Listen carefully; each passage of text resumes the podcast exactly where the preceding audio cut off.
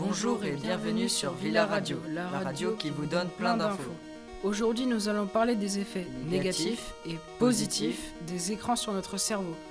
Vous êtes-vous déjà demandé en quoi était constitué l'un de vos écrans présents dans la vie de tous les jours? Petit rappel à propos de la composition d'un écran. L'écran est composé de pixels qui sont divisés en trois composants, une rouge, une verte et une bleue, qui sont en permanence éclairés par de la lumière blanche qui traverse les couleurs. Pour avoir les différentes couleurs des écrans, il faut approfondir notre connaissance de la vision. Pour avoir du blanc, il faudra mélanger les trois couleurs de base des écrans qu'on a déjà cités. Mais pour avoir des variantes, il faudra faire des mélanges particuliers. Pour avoir du rose, il faut que le pixel soit rouge en faible intensité.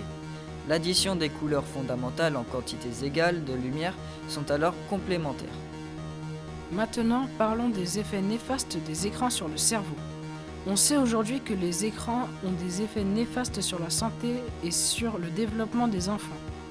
Retard de langage, troubles de motricité, troubles de la personnalité, perte d'empathie.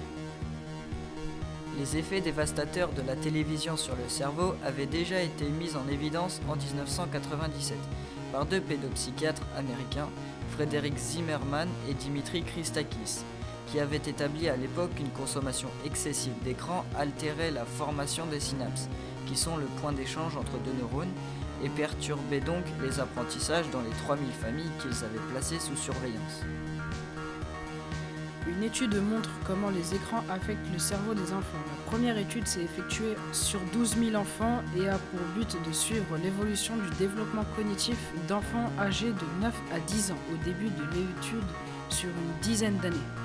Cette étude, appelée ABCD Study pour Étude du développement cognitif du cerveau adolescent en français, permet d'étudier comment le temps passé devant les écrans impacte le cerveau des enfants, ainsi que leur développement émotionnel et mental.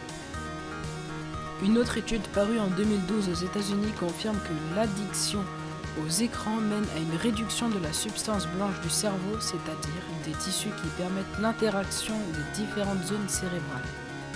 Les écrans endommagent aussi les yeux. La lumière à haute énergie émise par les écrans numériques cause des dommages irréversibles à nos yeux, endommageant leur rétine.